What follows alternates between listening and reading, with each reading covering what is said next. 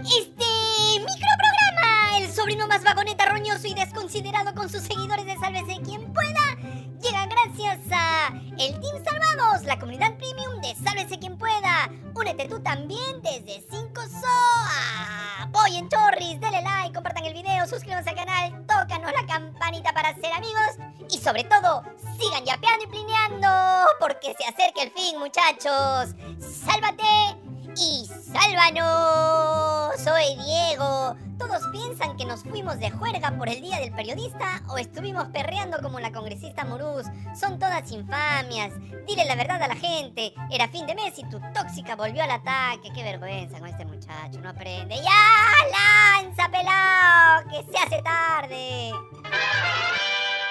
A estas alturas ya debes estar re contraenterado del caso de la congresista más juerguera que ha visto nacer este país de ricas montañas, hermosas tierras, risueñas playas, cumbres nevadas, ríos, quebradas. Quebrada es como le gusta bailar a la parlamentaria y tercera vicepresidenta del Parlamento, Roselia Muruz, quien celebró perreando el cumpleaños de su novio, el ex congresista de Acción Popular, Paul García solo un día después de la repentina muerte de su colega y compañero en la mesa directiva, Nano Guerra García. Y no se trata de ponerse moralistas, pero ¿era necesario irse a perrear al cumpleaños de su pareja en un momento así? Bueno, parece que para la congresista Muruz, la misma que no se cansa de presentar proyectos de ley para sacar a como dé lugar al presidente del Jurado Nacional de Elecciones, no hay luto ni pandemia que frene su apetito por el baile y la diversión. Recordemos la tremenda juerga que se metió durante la emergencia por la COVID-19. Eh, Diego, recordemos.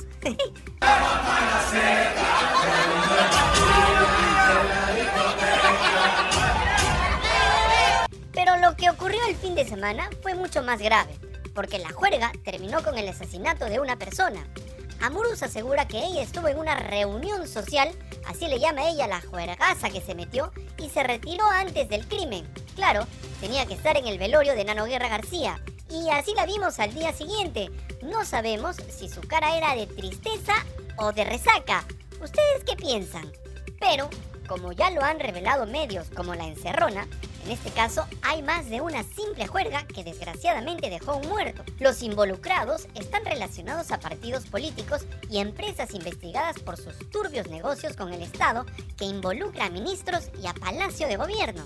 Paul García, ex congresista y admirador del nefasto Manuel Merino, fue candidato en el 2018 a la alcaldía del Callao junto a Patricia Chirinos, quien entonces postuló por ese mismo partido al gobierno regional chalaco. Chirinos ya había dejado Chimpún Callao porque era mucho roche. Todos sus amigotes de ese partido terminaron presos. Los dos perdieron la elección, pero García fue electo congresista en las elecciones extraordinarias de 2020. Paul García, pareja de Amorús, no solo está vinculado a Patricia Chirinos, lo cual ya no habla bien de él, sino que está relacionado estrechamente a los hermanos Valdivia Montoya, uno de ellos acusado del crimen en la fiesta y otros relacionados a Chimpún Callao, a los Cuellos Blancos y la organización criminal Richport 2, que operó en el Callao pagando sueldos a trabajadores de limpieza fantasmas y que era dirigida, según la fiscalía, por el exalcalde del Callao Juan Sotomayor y el ex congresista fujimorista Víctor Albrecht. ¡Qué raro! Durante la pandemia, Paul García donó a comerciantes de un mercado del Callao pruebas rápidas entregadas por la clínica Bioesthetic de propiedad de su amigo Marco Valdivia Montoya. Días después, la policía intervino la clínica por vender ivermectina de dudosa procedencia. Más adelante seguiremos hablando de Marco, pero hablemos de otro de los hermanos, que según el ex congresista García, sí fue invitado a su fiestón en Lince. Nos referimos a Carlos Valdivia Montoya, ex candidato en tres ocasiones a la alcaldía de Bellavista vinculado a los Cuellos Blancos por ser supuesto sobrino de Julio Gutiérrez Pebe, ex integrante del corrupto Consejo Nacional de la Magistratura, quien llamó al hermanito mayor César Inostroza para pedirle que interceda por su sobrino Carlos Valdivia ante su amigo el alcalde del Callao, Juan Sotomayor, para que lo apoye en su campaña a la alcaldía de Bellavista. Sí, Cecita. Sí. Oye, eh, te pedí un favor muy, pero muy especial, hermano. Ya, y que lo, que lo llames al amigo del Callao, reforzando a mi sobrino, Carlos Valdivia. Ahí a, a, su compañero. Sí, a, Juan. A su amiga, a su amiga. A su amiga. ya, llámalo, dile tú lo conoces, sí. y garantiza por él y que lo siga apoyando. Con todo gusto, con todo gusto, hermano. ya, y si puede llamarlo ahora, mejor, hermano. Ya, pero él, este hombre tiene teléfonos del chofer, es enigmático. No, salvo que dile a tu sobrino que me, que me dé su número actual. ¿Tú, ¿Tú tienes el número actual de él? Sí. Por WhatsApp, por WhatsApp, por WhatsApp. Mándaselo por, ya, ya, ya. Me anote a tu sobrino. Te lo voy a mandar ahorita por WhatsApp. Ya. Ahorita Dile, dale mi teléfono al sobrino. Carlos Valdivia fue suspendido de la gestión pública por el mal uso de 350 mil soles de la municipalidad de Huancavelica, pero sobre todo es dueño de la empresa Ayona, la misma que recibió 41 millones de soles de salud por la venta de pruebas rápidas y que según la Contraloría fue favorecida por salud para ganar la licitación. Un caso que se convirtió en un auténtico escándalo y en el que está denunciado el ex ministro de Trabajo del actual gobierno, Alfonso Adrián Sen. Y según el comercio, también salpica al presidente Alberto Tarola por el testimonio de Grika Asayag, ex mano derecha de Dina Boluarte, quien por cierto ha denunciado ser víctima de reglaje por parte de la DINI, la Dirección Nacional de Inteligencia. ¿Quién habrá ordenado ese reglaje? Corren las apuestas. Bueno, lo del millonario pago a la empresa Iona es tremendo roche. El hermano de Carlos Valdivia, Marco, de quien te hablamos hace un momento, también cobró 18 millones de salud como parte del pago de los 41 millones. ¡Qué suertudos! Hablemos ahora del otro hermano, de Pedro Valdivia, quien fue detenido por la policía la madrugada del domingo y señalado como la persona que disparó en la fiesta del Lince y mató al comunicador Cristian Tirado. Pedro Valdivia negó ser el asesino y aseguró que esa noche dejó su arma en la casa, así que todo fresh. Se ha dispuesto siete días de detención preliminar para él. Esto fue lo que le dijo a la policía. yo sé que me está grabando. Gritaron mi apellido. Si me acercan tipos a agredirme físicamente. Me he defendido empujándolos. Y mire, me han querido acuchillar. Eso es lo que pasó. Me he alejado de los hechos. Y eso es todo lo que pasó y he huido del lugar. Yo no he visto el disparo, estaba en shock. No he podido apreciar todo lo demás, pero me he ido del lugar. Eso es lo que pasó. Y he huido directamente aquí. Eso es lo que pasó. Ya. Entonces usted asegura que no ha disparado. ¿Tiene su arma en dónde? En, su, mi casa. ¿En su domicilio? En mi domicilio, así es. ¿En dónde es? En mi casa, en Bellavista Callao.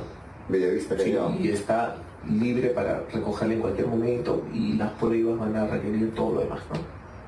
¿Esa es la única arma que tiene usted? La única, solamente de defensa personal. Es más, su abogado dijo que quien disparó fue el hermano de su defendido. Este, mire, esta situación se presenta a raíz de la participación de mi patrocinado conjuntamente con su hermano en una fiesta.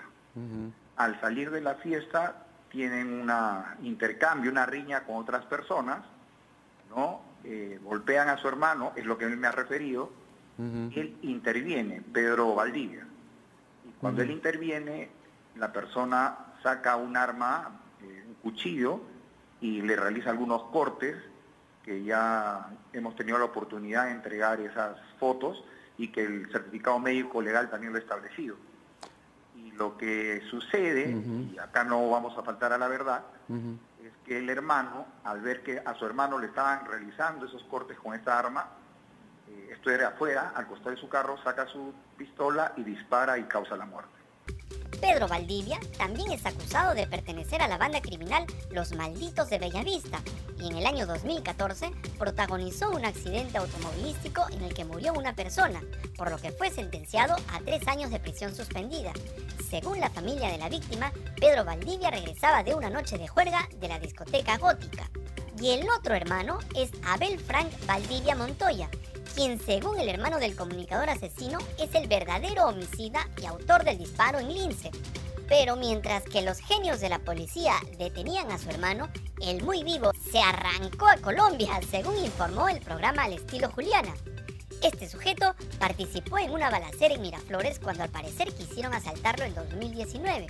un año después, fue acusado por tentativa de violación sexual. Pero hay una hermana en el clan Valdivia Montoya. Según Infobae, se trata de Graciela Rocío Valdivia Montoya, una oficial de la policía. Y si quieres entender mejor esto último, te invitamos a ver Los Infiltrados de Martín Scorsese. Eh, Diego, hazte un favor, mejor dicho, un regalo, y mira la pela, por favor. Deja de comer panetón con el pretexto de que no tienen pasas ni frutas confitadas. Luego te pones mal del estómago y por eso no salimos al aire. Encima la gente ya no nos cree y ha dejado de yapear y plinear. No dejen de hacerlo, amigues. Sigan apoyando este falso proyecto periodístico. Sobre todo para que Diego pueda comprar su gaseobet. Oye, eso es publicidad encubierta, pelao. Eres un desastre. Bueno, te decíamos que la hermana de los Valdivia Montoya es oficial de la policía y fue esposa del excomandante general de la PNP, Raúl Alfaro en el año 2012, cuando ella era capitana de la Policía Nacional, denunció por hostigamiento sexual al general Raúl Becerra Salazar, es director general de la policía. Eh, bueno, ese es el perfil de los amigos con los que se junta la pareja de la congresista jorguera Roselia Muruz, aunque él aseguró que el único invitado a su fiesta cubana fue Carlos Valdivia. O sea, los implicados en el crimen se colaron. Pero como nosotros no solo somos roñosos, sino también malpensados y conspiranoicos, nos preguntamos, ¿estas juntas relacionadas a los cuellos blancos y a Chimpún Callao tendrán relación con la congresista Patricia Chirinos con la fiscal de la Nación Patricia Benavides? Bueno, como ya sabes, la principal instigadora para remover a todos los miembros de la Junta Nacional de Justicia es la congresista chimpunera que un día de estos nos manda la moto, Diego todos los días tuitea mensajes calumniosos, difamantes y hasta mentirosos sobre los miembros de la Junta. La misma Junta que ha sancionado a todos los jueces y fiscales implicados en el caso Cuellos Blancos y también defiende a capa y espada a la fiscal de la Nación, Patricia Benavides, Doña Nelly para los amigos. ¿Y qué tiene que ver Benavides? Pues resulta que la fiscal de la Nación acaba de retirar a los fiscales que estaban a cargo de investigar el caso Cuellos Blancos, aprovechando que terminaba septiembre y Diego se iba de juerga con su tóxica, que como todos ya saben solo lo busca a fin de mes. Pues en ese momento, Patricia Benavides removió a los fiscales Magali Quirós, Jenny Guachillo y Julio César Taboada, todos a cargo de uno de los casos de corrupción judicial más graves de los últimos años. No se olviden que Benavides es investigada por la Junta Nacional de Justicia por los audios que tendría con Toñito Camayo, uno de los principales implicados en el caso Cuellos Blancos. ¿Y cuál fue la justificación de Benavides para retirar a los fiscales? Pues fue a pedido del coordinador que ella colocó en ese puesto, quien le recomendó que esto mejoraría el clima laboral del equipo. Los fiscales tenían que presentar la denuncia el 28 de noviembre próximo y su retiro del caso es casi seguro que retrase y entorpezca la investigación contra los cuellos blancos. Recordemos que la fiscal Quirós dijo en septiembre de 2021 que aún faltaban procesar cerca de 50.000 audios de interceptaciones telefónicas. ¿A quiénes les conviene que el caso se caiga? ¿No es acaso a los corruptos del Callao, desde jueces, fiscales y políticos y a los implicados en el caso, como la fiscal Patricia Benavides? Pero de este golpe a la lucha contra la corrupción a cambio de mejorar el clima laboral no se habla. Hablemos mejor del pedido de Keiko Fujimori para que el Congreso apruebe todos los proyectos que dejó en vida Nano Guerra García, como si fuera un político en olor a santidad, que todo lo que tocó en su paso por esta vida lleva el aroma de la gracia divina. No jodan muchachos, que el país se está yendo al carajo y ya desde hace tiempo. Y lo vemos todos los días. Ayer nomás, la Comisión de Ética del Congreso blindó al presidente del Parlamento y archivó la denuncia contra Alejandro Soto por la contratación en su despacho de la tía de su hijo. Si tuviese una pizca de honor, este sujeto debería haber renunciado al cargo hace tiempo, pero no lo hará, porque además de ser un descarado, es otro pobre diablo angurriento de poder, como casi todos sus colegas en el Congreso. Hoy, la Comisión de Justicia tiene previsto continuar con la investigación contra los integrantes de la Junta Nacional de Justicia, con el único objetivo de expulsar a sus integrantes para que el Congreso, que es el que gobierna el Perú, nombre a una nueva junta servil y a su medida para manejar el nombramiento y remoción de jueces y fiscales, para que vuelvan los hermanitos y para manejar los órganos electorales, mientras que a se seguirá yendo de juerga seguramente a pulpos, donde a su pareja no le faltarán los tentáculos para ceder al meneo de sus caderas. Esos son los políticos que tenemos.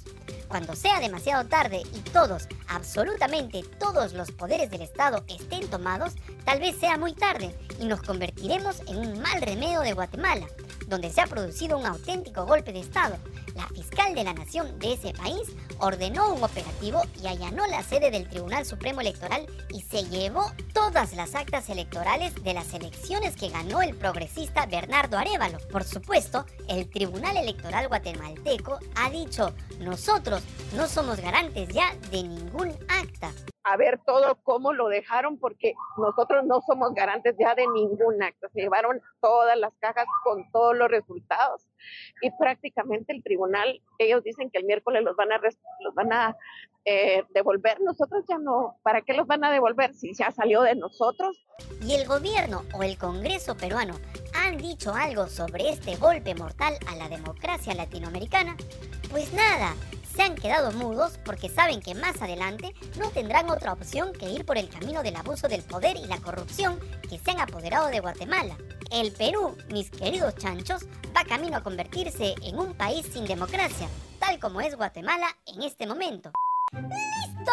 ¡Nos vamos! Si te gustó este pseudo con fecha de vencimiento, pero que siempre te seguirá queriendo, dale like, comparte el video, miserable, suscríbete al canal, tócanos la campanita para ser compinches y sobre todo, sigue yapeando y plineando. Ya, pelao, llévate esta basura de programa y trabaja, vagoneta.